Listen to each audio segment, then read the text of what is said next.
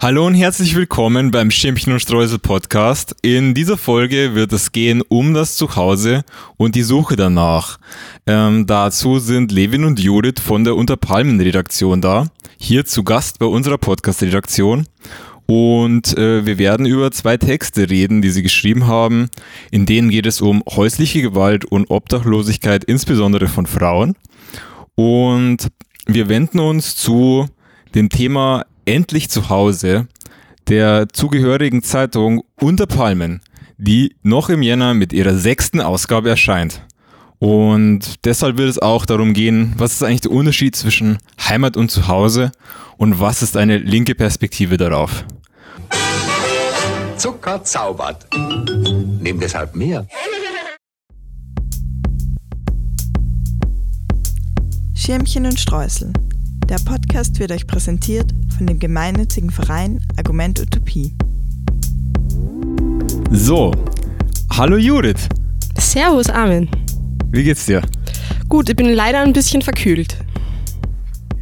Na, aber wir, wir werden es trotzdem heute gut schaffen. Glaube ich auch. Eine halbe Stunde muss die Stimme noch halten. Levin, wie geht's dir heute? Ähm, mir geht's auch gut. Ich freue mich schon auf die köstliche Mehlspeise, die uns erwartet. Oh ja, oh ja. Und habe auch, hab auch schon einen Kaffee serviert bekommen, also alles gut. ja, auf Instagram haben wir schon gute Slow-Motion-Aufnahmen dieser noch geheim zu haltenden Süßspeise. Sie ist sehr fluffig. Und äh, mit mir im Studio ist noch Max, der heute mit mir die Moderation macht. Hallo Armin. Genau. So, wir zwei sind von der Podcast-Redaktion, Judith und Levin sind von der Zeitung hier. Und ähm, an alle Leute, die jetzt neu zuhören, ähm, drückt den Subscribe-Button und äh, gebt uns fünf Sterne auf iTunes. um jetzt hier mal ganz dreist einzusteigen. Ähm, wie immer im Stimmchen und Streusel Podcast ähm, gibt es am Anfang eine köstliche Süßspeise. Armin, ich habe das noch nicht erwähnt, aber ich glaube, ich bin die einzige Person in ganz Österreich, die diese Süßspeise nicht mag. Du magst die Süßspeise nicht? Nein. Okay. Magst du uns mal beschreiben, was die Süßspeise so eklig macht? Fangen wir mal so an. Also für mich, was es das, das Schlimme dran ist, ist, dass es aus einem Kartoffelteig hergestellt wird.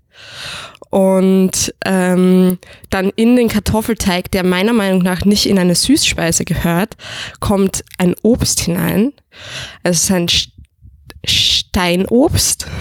Und dann wird es auch noch so mit so Bröseln überstreut. Und ich finde das einfach nicht toll, muss ich ehrlich sagen. Okay, Aber die- es ist okay, ich werde deine Portion essen. Also, wir werden eine Lösung finden. Max, was haben wir hier vor uns? Wir haben köstliche Marillenknödel mit Butterstreuseln vor uns. Und nochmal mit extra Butter übergossen, Leute. Der Cholesterinwert wird steigen. Äh, Und ich muss, ich kann dich beruhigen, weil die sind nämlich äh, mit Topfenteig. Uh, das ist sehr viel besser. Das ist besser, gell? Das ist besser, ja. Ja. Aber ich stimme zu, es ist ein bisschen komisch, so die Säure von den Marillen zusammen mit dem Topfen. So ein bisschen wie wenn die Milch stockt.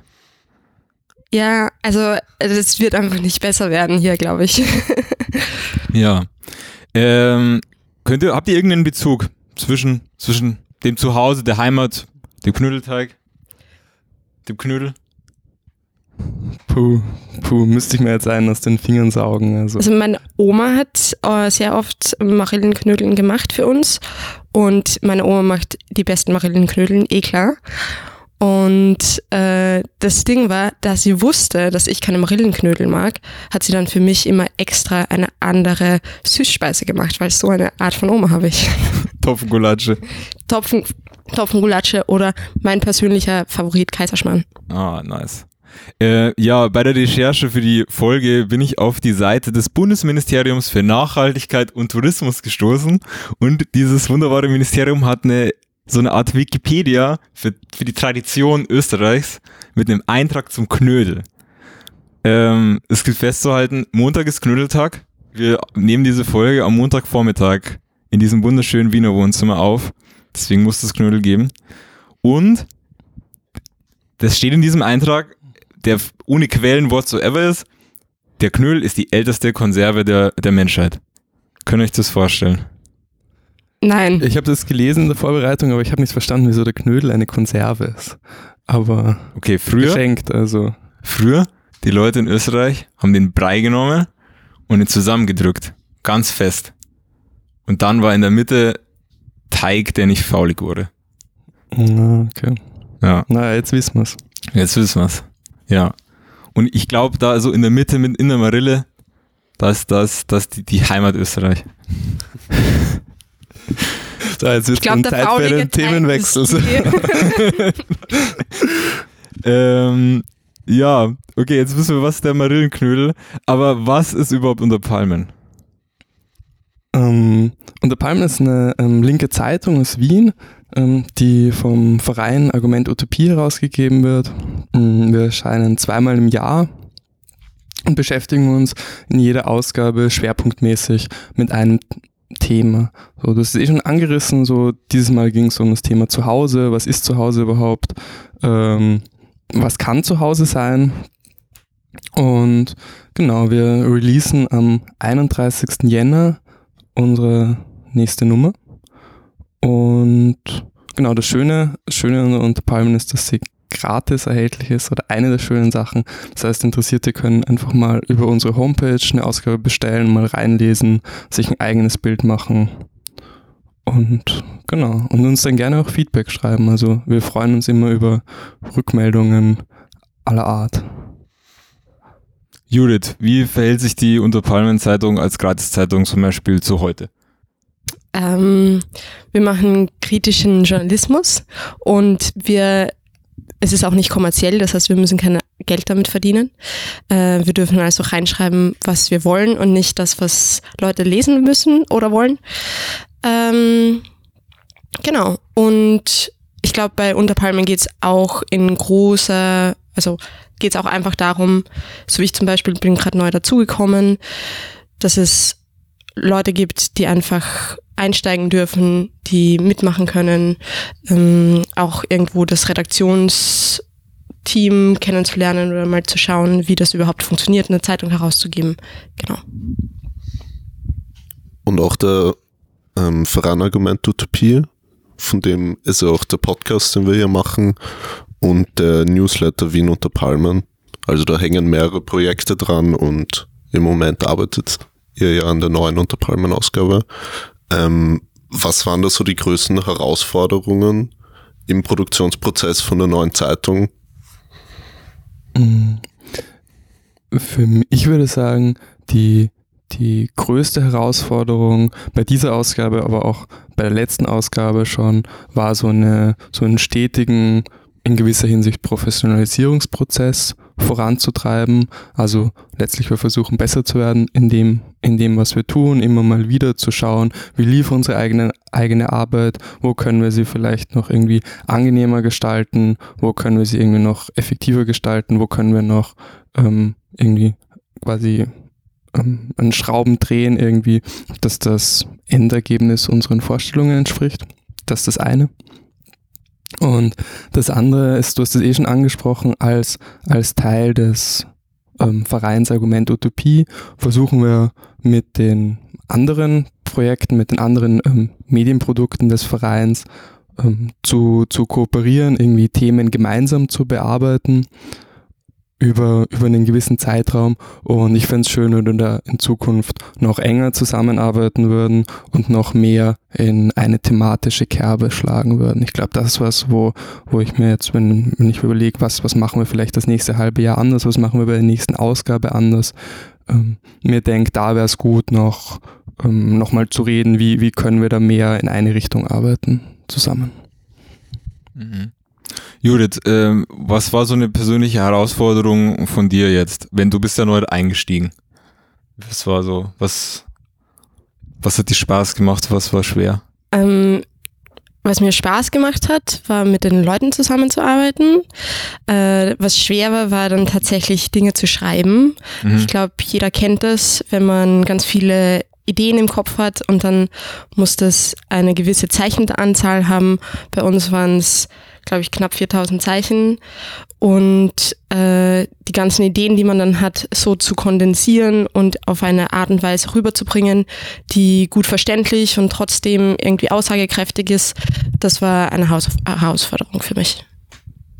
Ja, und dann, du hast es schon angesprochen, man hat ganz viele Ideen zum Thema. Und ähm, ich will jetzt mit euch nochmal um das über das Thema reden. Ähm, das haben wir ja am Anfang, ähm, als, als wir uns für das Thema entschieden haben, aufgegriffen mit einer Episode namens Looking for Home, wo wir auch versucht haben, in so einer halben Stunde irgendwie rauszufinden, was ist eigentlich dieses Thema, das sich mit, mit dem Zuhause auseinandersetzt. Ähm, was bedeutet das für uns? Ähm, auch gerne nachhören ähm, auf Spotify. Und ähm, ja, mal die Frage an euch. Warum habt ihr euch für dieses Thema entschieden? Wir haben ja gemeinsam uns darauf festgelegt. Und ähm, wie habt ihr es interpretiert in der Ausgabe? Mm, ich denke, also was ich spannend fand an unserem Schwerpunkt zum Thema Zuhause, war, dass wir es geschafft haben, dieses Thema von sehr unterschiedlichen ähm, Bereichen zu beleuchten. Also wir haben wir haben einen Text in der Ausgabe, wo es irgendwie um Migration und prekäre Arbeitsverhältnisse geht. Ähm, wir haben einen Text zur Ausgabe, du hast es schon angesprochen, wo es um Zuhause und Gewalt geht, also Zuhause als, als unsicherer Ort letztlich. Wir haben einen Text zu, mm, was das für Leute bedeutet, irgendwie keine, keine eigene Wohnung zu haben und da in, in der Hinsicht kein Zuhause. Also das Thema Zuhause uns ermöglicht, einen, eine, eine Vielfalt an Themen unter demselben Gesichtspunkt zu behandeln. Das fand ich sehr spannend. Was ich irgendwie spannend fand, war dieser, dieser Gedanke von, das Private ist politisch und sich anzusehen, okay, inwieweit sind Dinge, die, die eigentlich einen sehr persönlich betreffen, doch irgendwo in einer, äh, also wo sind die politisch und wo kann man die aus einer linken Perspektive verstehen und wieso ist es überhaupt wichtig, Dinge, die scheinbar ganz privat sind, doch politisch zu behandeln. Und ihr habt ja jetzt eine ganze Ausgabe dem Thema gewidmet und die unter den Titel Endlich zu Hause gestellt, aber hinter dieses Endlich zu Hause habt ihr ein Fragezeichen gestellt. Warum? Ich glaube, weil wir ganz oft diesen, diesen Bruch äh, irgendwo thematisiert haben, wo Menschen eben nicht zu Hause sein können. Ähm, in meinem Text geht es um Wohnungslosigkeit und dann ist die Frage so, wie wie sieht es aus, wenn's, wenn sich das Zuhause auflöst? Oder wie sieht es aus, wenn, wenn diese Geborgenheit, die sich ein Mensch wünscht, im eigenen Körper nicht möglich ist? Ähm, und auch das Fragezeichen irgendwo auch als Zeichen dieses Wunschortes, glaube ich, als etwas, wo man die Frage, kann man wirklich irgendwo tatsächlich irgendwo komplett ankommen? Ich finde, der, der letzte Punkt, den die Judith angesprochen hat, ist besonders wichtig, dass wir versucht haben, so ein bisschen die Ambivalenz von diesem Zuhause sein oder Zuhause sein können irgendwie ähm, aufzuzeigen und irgendwie uns beispielsweise die Frage gestellt haben, wenn, wenn Zuhause sein nicht nur einfach an einem Ort sein bedeutet, sondern auch ähm, sich wohlfühlen können, sich aufgehoben fühlen. So ist das heute zum Beispiel, ist das heute möglich? So ist das unter den gegebenen gesellschaftlichen Verhältnissen in Österreich möglich? Und wenn so Gefühle aufkommen, so was müssen wir ausblenden, was müssen wir außen vor lassen, um, um, um die Gefühle aufrechtzuerhalten. Also ich glaube, dieses Fragezeichen drückt bis zu einem gewissen Grad die, die Widersprüchlichkeit oder die, die Vielschichtigkeit dieses endlich zu Hause aus. Und sind, seid ihr jetzt auch heimatverbunden eigentlich? Ähm, nein, also einer, einer unserer Texte ähm, ist, ist übertitelt mit Heimatlos zu Hause und ich finde, das bringt es eigentlich sehr schön auf den Punkt. Also wir haben in unseren Überlegungen zur, zur Ausgabe und in unserem Versuch zu, zu bestimmen, was zu Hause für uns eigentlich bedeutet, so ähm, da, da relativ schnell eine Grenze gezogen zwischen, zwischen Zuhause und Heimat.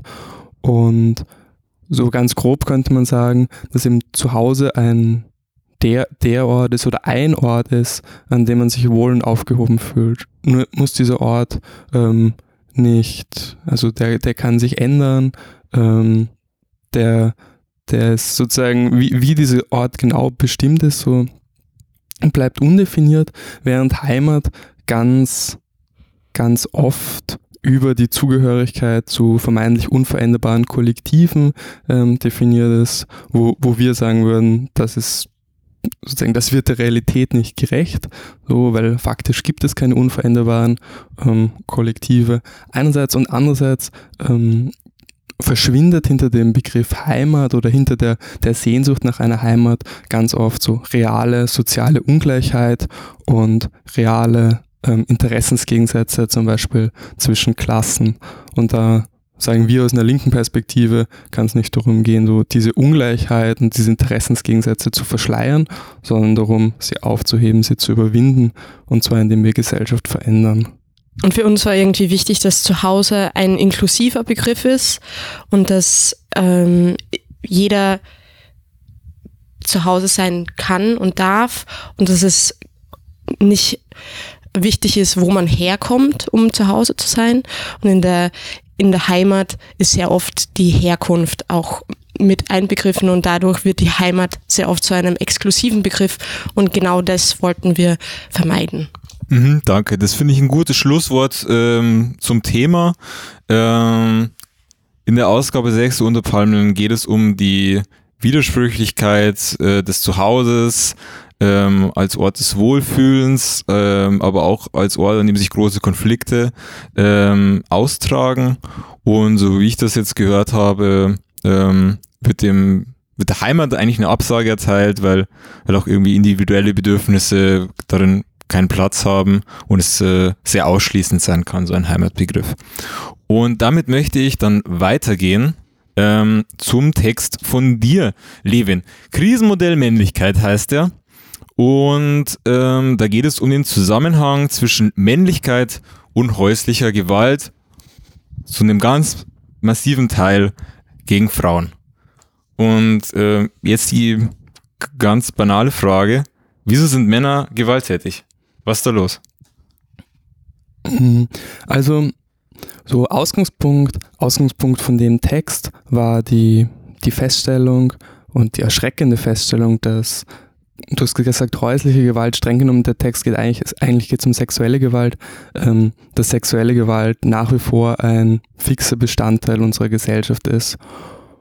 Und über, also über 90 Prozent ähm, dieser Gewalttaten gehen von Männern aus. So. Und jetzt stellt sich natürlich die Frage, warum ist das so? Und für mich war, war ein erster Schritt zu sagen, das ist nicht so, weil Männer von Natur aus gewalttätig sind oder weil das irgendwie, weil sie irgendwie dazu veranlagt sind, sondern dieser Zusammenhang zwischen Männlichkeit und Gewalt ist einer, der sich erst aus dem Zusammenleben der Menschen ergibt. Also einer, der erst im Zusammenleben der Menschen entsteht und ganz viel damit zu tun hat, wie Männlichkeit durch unser alltägliches Reden, Handeln, ähm, durch unsere quasi Praxis im Alltag ähm, hergestellt wird und wie sie, wie Männlichkeit da auch bestimmt wird. Mm. Und genau, so grob zusammengefasst, wenn ich es jetzt auf einen Punkt bringen würde, würde ich sagen, dass Gewalt oder männliche Gewalt allgemein, so sexuelle Gewalt im Speziellen ganz oft eine Reaktion auf Krisenerfahrungen ist, also auf gefühlte Krisen, in denen das eigene männliche Selbstbild ins Wanken gerät, in denen das eigene männliche Selbstbild angeknackst wird und die Gewalt bietet dann eine Möglichkeit, dieses Selbstbild in gewisser Hinsicht gerade zu rücken. So das sagt natürlich schon sehr viel über dieses Selbstbild aus. Also das sagt natürlich schon sehr viel aus darüber, wie Männlichkeit in unserer Gesellschaft häufig ähm, definiert wird. Was kann so eine Krise sein eigentlich? Ähm, so eine Krise hm, kann, kann ganz viel sein. So, ich glaube, der, der Punkt bei bei diesem Krisenbegriff, wie ich ihn da verwendet habe, ist, dass es, dass es um eine gefühlte Krise geht. Hm. Also darum, dass Leute sich irgendwie in ihrem, oder in dem Fall nicht Leute, sondern in dem Fall Männer, sich in, durch, durch was auch immer so in ihrem sozusagen Unsi Unsicherheit erfahren, ähm, Schwäche erfahren. Ähm, was hat das für dich mit zu Hause zu tun? Also wo ist da der Zusammenhang mit, mit der Gewalt und dem Zuhause? Der, der Zusammenhang besteht, besteht insofern, als ein großer Teil ähm, oder ganz, ganz viele Fälle sexueller Gewalt zu Hause passieren. Also die, die Mehrheit der Fälle sozusagen passiert nicht so, wie man das öfter irgendwie medial, ähm, medial vermittelt bekommt im, im öffentlichen Raum, in irgendwelchen dunklen Gassen, sondern eben innerhalb der eigenen vier Wände oder innerhalb der, der Wohnung von Freunden oder Bekannten. Und was können wir als Linke da dagegen tun? Gegen dieses Problem der Gewalt und Männlichkeit? Mhm. Ich glaube, es ist wichtig, das Problem auf mehreren Ebenen anzugehen. Also ich glaube, ganz auf einer ersten Ebene muss es natürlich darum gehen, ähm, die, den Betroffenen, ähm, den, den Frauen, die von sexueller Gewalt betroffen sind, ähm, unterstützend ähm, zur Seite zu stehen, irgendwie ähm, Beratungsstellen, ähm, Frauenhäuser zu supporten, also gerade in gerade heute, wo, wo so von, von rechter Seite so Errungenschaften, die durch jahrzehntelange feministische Arbeit erkämpft wurden, ähm, in Gefahr geraten. Ähm, gleichzeitig wäre es wichtig, dass sich das Sprechen über sexuelle Gewalt ändert, also wie das Thema medial zum Beispiel aufbereitet wird, wie das Thema medial ähm, behandelt wird. Da, da muss es irgendwie darum gehen, an, anstelle von irgendwie verharmlosenden oder rassistischen Pseudoerklärungen eine tatsächliche, eine tatsächliche Problemanalyse zu etablieren und jetzt nicht irgendwie, jetzt nicht irgendwie zum Beispiel zu sagen, irgendwie, dass das Gewalt ist nur ist quasi importiert oder, mhm. oder Gewalt ist in Wahrheit, weiß nicht, sozusagen, das, das mit irgendwelchen verharmlosenden Begriffen abzutun. Mm. Und die dritte Ebene wäre ähm, so letztlich, letztlich ganz grundlegend anzusetzen und quasi an der, an der, der Wurzel des, des, an die Wurzel des Problems zu gehen und zu sagen, es muss, wir, wir müssen verändern, wie, wie Männlichkeit in unserer Gesellschaft gedacht und gelebt wird. Und wir müssen das, das Geschlechterverhältnis an sich irgendwie umkrempeln. Und das, also das kann, das kann ganz praktisch kann man da wichtige Schritte setzen, indem man zum Beispiel anfängt in der, in der pädagogischen Arbeit irgendwie einen, einen kritischen Umgang mit Geschlecht ähm, zu, zu fördern und Kinder und Jugendliche in ihrer Auseinandersetzung mit der eigenen, mit dem eigenen Geschlecht oder mit dem eigenen ähm, Junge oder Mädchen werden oder eben auch nicht ähm, zu, zu unterstützen und da ähm, Hilfeleistung zu stellen. Das finde ich ein gutes Schlusswort und ich will nochmal zusammenfassen. In äh, deinem Text äh, zu, zum Krisenmodell Männlichkeit geht es darum, dass ähm, ja, Männer für den größten Teil der häuslichen Gewalt, äh, der häuslichen und sexuellen Gewalt gegen Frauen äh, verantwortlich sind, aber das nicht äh, sozusagen die Natur der Männer ist, sondern damit zusammenhängt, äh, wie Männlichkeit in unserer Gesellschaft funktioniert und ähm, dass es gilt, dieses, diese Vorstellung von Männlichkeit, die so aggressiv äh, werden kann, zu verändern. Ähm, und dann möchte ich weitergehen, äh, Judith, äh, zu deinem Text, ähm, der den Titel trägt, Die Wohnungen denen, die sie brauchen. Und da geht es um Wohnungslosigkeit von Frauen und ähm, die Unsichtbarkeit ihrer Situation, also dass sie, dass sie nicht so sichtbar sind wie zum Beispiel männliche Obdachlose. Ähm, und deswegen einfach zum Einstieg die Frage, was bedeutet Obdachlosigkeit speziell für Frauen? Also jeder hat oft dieses Bild im Kopf von einem männlichen Sandler, wenn man so sagen darf. Ähm, das sind die Menschen, die man auf der Straße oft sieht, die man bemerkt. Und was man nicht bemerkt oder was man nicht sieht, sind Frauen, die in verdeckter Wohnungslosigkeit wohnen. Und das bedeutet, die haben nicht keine eigene Wohnung, sondern kommen irgendwo unter bei, bei Freundinnen, vielleicht bei der Familie, aber vielleicht auch in irgendwelchen Zweckpartnerschaften, die oft von Gewalt geprägt sind. Und dieser Begriff der verdeckten Wohnungslosigkeit ist etwas, das eben das, das sieht man nicht und dadurch ist dieses Problem auch ganz oft unsichtbar. Und die Unsichtbarkeit selber führt dann dazu, dass die Ressourcen nicht bei den Frauen ankommt. Und der Unterschied zwischen, also Die Ressourcen, also die Hilfestellungen meinst du? Genau. Mhm. Also die, wenn es jetzt darum geht, äh, Betten für Wohnungslose ähm, oder vielleicht auch Wohnungen oder andere Tageszentren, da gibt's sehr wenig Angebot, das sich nur an Frauen richtet und sehr viel an die halt an Männer und Frauen sich richtet. Das Problem ist dann aber nur, dass Frauen oft nicht in diese Tageszentren zum Beispiel gehen oder nicht in diese Einrichtungen gehen, weil sie dort auch häufig Gewalt erfahren. Mhm. Genau. Und deswegen ähm, habe ich mich eben damit beschäftigt, habe mich unterhalten mit äh, drei Frauen, eine Betroffene und zwei Sozialarbeiterinnen, die mir erzählt haben, wie das überhaupt aussieht, wenn man als Frau wohnungslos ist und was da die großen Herausforderungen sind. Genau. Also um da konkretes Beispiel zu nennen, ich habe mich mit der Regina Ammer äh, unterhalten. Die ist, die war selbst betroffen von Wohnungslosigkeit und die hat mir einfach erzählt, wie das dazu gekommen ist, dass sie überhaupt wohnungslos geworden ist. Und bei ihr war das eigentlich sehr unspektakulär, könnte man sagen. Die hat eine Wohnung gehabt und ähm, ihr, ihr damaliger Freund ist erkrankt und der hatte Krebs und innerhalb dieser, dieser Zeit, die wahrscheinlich einfach sehr emotional anstrengend war, hat sie es einfach nicht mehr geschafft, ihre ihre Rechnungen zu bezahlen. Und anders als für manche hatte sie kein Sicherheitsnetz, auf das sie zurückfallen konnte. Das heißt, als sie, als sie dann da stand, ohne jetzt zwei, dreimal die Miete nicht gezahlt zu haben, das war's dann. Da gab's dann keinen, da gab's nichts, das sie aufgefangen hat.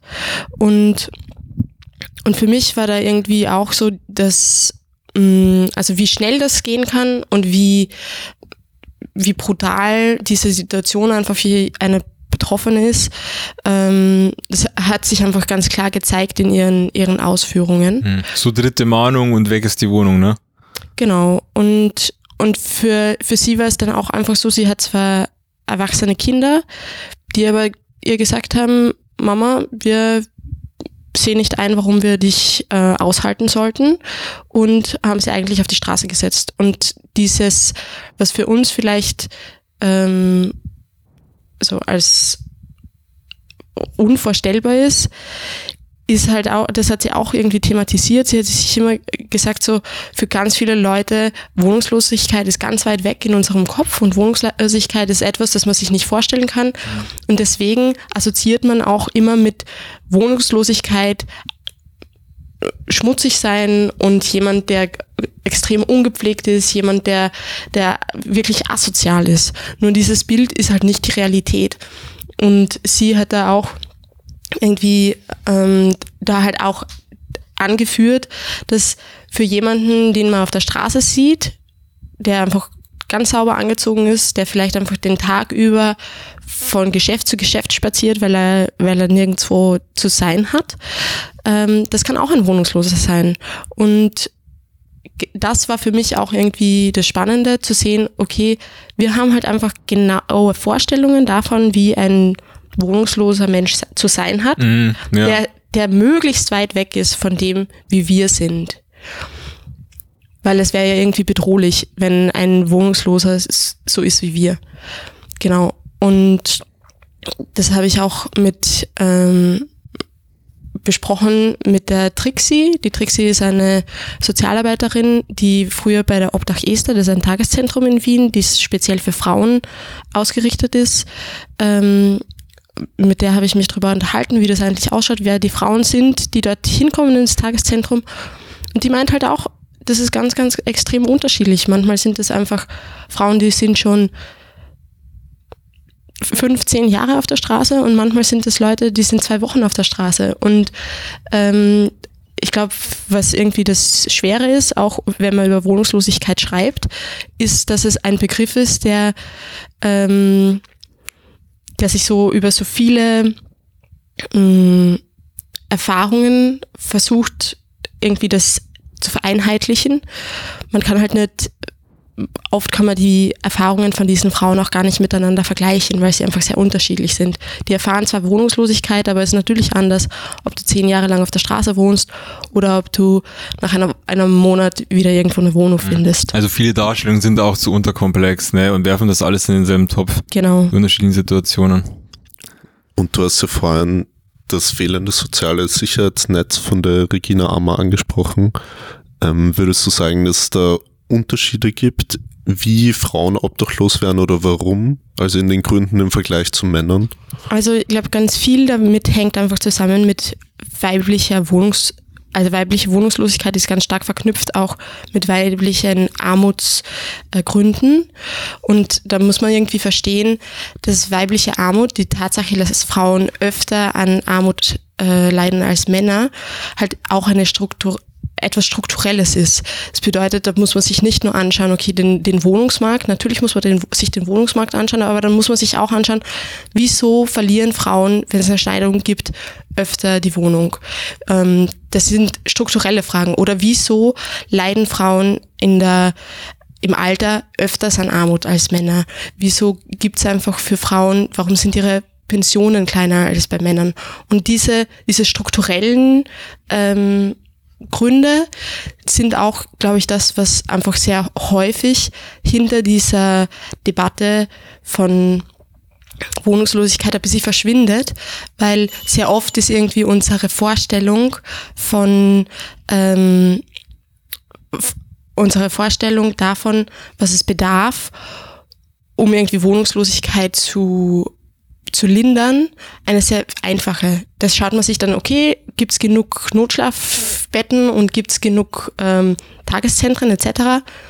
Aber die Frage muss hier ein bisschen weitergehen. Die Frage muss sein, wie schafft man es, dass Frauen im Mietvertrag drin sind? Wieso, äh, wie schafft man es, dass, dass Frauen im Alter eine Pension haben, von der sie leben können? Genau, und das kommt wieder zurück auf die Komplexität dieses, dieses Themas. Und deswegen habe ich auch gemeint, dass zu Hause eigentlich für mich so etwas ist, das sowohl privat als auch politisch ist, weil in diesem Zusammenhang sieht man einfach, wie extrem politisch diese Frage der persönlichen Wohnungslosigkeit ist. Hm. Und dann würde ich ähm, zusammenfassen, diesen Themenblock. Ähm, wir haben geredet über die Obdachlosigkeit von Frauen und ähm, auch wie, wie unsichtbar diese Ob Obdachlosigkeit sein kann, ähm, wie sie mit struktureller Benachteiligung von Frauen und ähm, ja, armen Menschen überhaupt zusammenhängt und ähm, dass wir so ein gesellschaftliches Problem wie Obdachlosigkeit kritisch und auch ähm, in, in der Komplexität des Themas angehen müssen, um es äh, zu verbessern. Und ähm, ich will noch kurz darauf hinweisen, ähm, auch auf die grafische Gestaltung der Ausgabe, ähm, die wir jetzt natürlich nicht sehen können, ähm, aber ich habe schon das, das PDF gesehen. Ähm, und da sind ganz, ganz viele tolle Illustrationen drinnen von unserer Haus- und Hof-Illustratorin Katinka Irrlicht.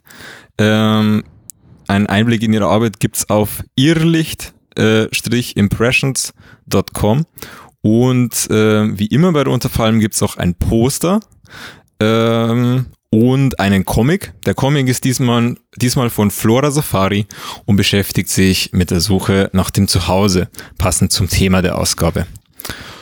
Und damit kommen wir auch schon zum Fazit der heutigen, äh, der heutigen Episode. Ähm, ich will es als Frage machen. Welche Perspektiven auf Zuhause haben sich jetzt für euch eröffnet? Auch in der, in der Arbeit an der Ausgabe. Um was geht? Bild gesagt.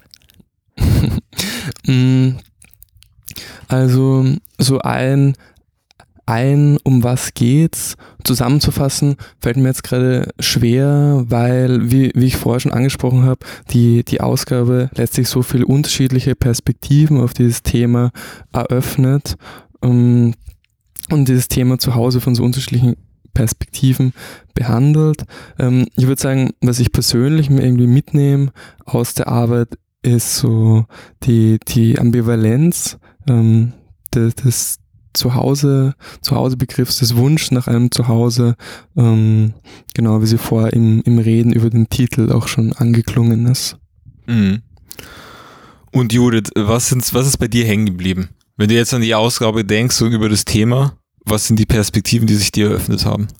Ich glaube, für mich, was sich äh, eröffnet hat, ist, dass wir oft zu Hause sein und zu Hause sein können als etwas Gegebenes annehmen und irgendwie das vielleicht ein bisschen außer Acht lassen, dass es sehr viele Menschen gibt, die nicht äh, zu Hause sein können, beziehungsweise wo es einfach diesen Bruch gibt.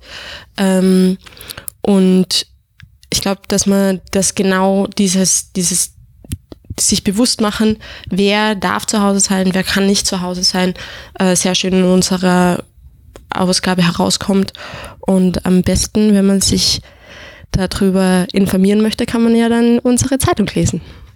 Wie, wie lese ich die Zeitung? Wie komme ich zu der? Mm, also man kann die Zeitung über unsere Homepage unter palmen.net ähm, gratis bestellen. Alternativ gibt es auch die Möglichkeit, bei unserer Release-Party vorbeizuschauen am 31.01. ab 20 Uhr im Café Gagarin in Wien. Ähm, da wird dann die druckfrische Ausgabe ausliegen und kann man sich natürlich auch kostenlos ein oder mehrere Exemplare mitnehmen. Sie riecht gut, sie riecht immer gut, das weiß ich. sie, sie riecht gut, sie schaut gut aus und es stehen schlaue Sachen drinnen. Äh, und jetzt vielleicht auch noch die Frage an euch. Was ist für euch zu Hause? Was haben wir in der Ausgabe und jetzt vielleicht im Gespräch ausgelassen? Ähm, wo, wo sind vielleicht Leerstellen geblieben? Ähm, schreibt uns das gerne auf Instagram, per WhatsApp, per Telegram, per Signal etc. Ihr findet das alles auf unserer Homepage. Oder in den Show Notes. Ähm, dann geht's noch weiter mit Hinweisen, wie es weitergeht im Schirmchen und Sträußchen, äh, Stimmchen und Streusel Podcast. Äh, zunächst steht mal an, dass sich unser Verein Argument Utopie ein neues Thema überlegt, das im nächsten äh, halben Jahr bearbeitet wird. Ähm, damit wir überhaupt irgendein Thema bearbeiten können und euch hier diesen Podcast präsentieren können und die Zeitung, über die wir heute geredet haben, brauchen wir Geld. Dieses Geld können wir nur von euch bekommen. Deshalb bitten wir um eure Unterstützung. Ähm, alle Spendenmöglichkeiten sowie die Möglichkeit, ein dauerhaftes Fördermitglied unseres Vereins zu werden, findet ihr auf der Website unter palmen.net. Mm, ja, neben dieser Folge erscheint äh, im Podcast ein Recording des Antifa-Cafés in Wien zu Rechtsextremismus in Kärnten. Und ähm, ja, ansonsten haben wir in nächster Zeit einen Podcast zusammen mit dem BAM-Bündnis, Bündnis Alternative Medien vor. Und ähm, es wird vielleicht auch neue Formate geben, das entscheiden wir noch. Und auch in naher Zukunft einen Live-Podcast. Ähm, und gebt uns fünf Sterne auf iTunes. gebt uns fünf Sterne auf iTunes. Ähm, und wir haben noch von was anderem fünf, wir haben nämlich fünf tolle Eismarillenknödel, nein, Marillenknödel. Und die essen wir jetzt. Ah, Eismarillenknödel wären auch geil. Eismarillen, die kommen noch. noch. Besser. Der Tichy macht im März wieder auf, Leute. Tichy eigentlich ein bisschen, bisschen un unsympathische Firma und so, aber die Eismarillenknödel sind einfach nice machen wir dann Outdoor-Session Outdoor am Räumen. Ohne eure Unterstützung kann es die Projekte von Argument Utopie nicht geben, darunter dieser Podcast und die Zeitung unter Palmen.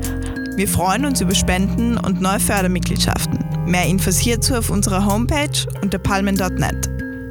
Und nicht vergessen, egal was es gibt, Hauptsache mit Schirmchen und Streusel.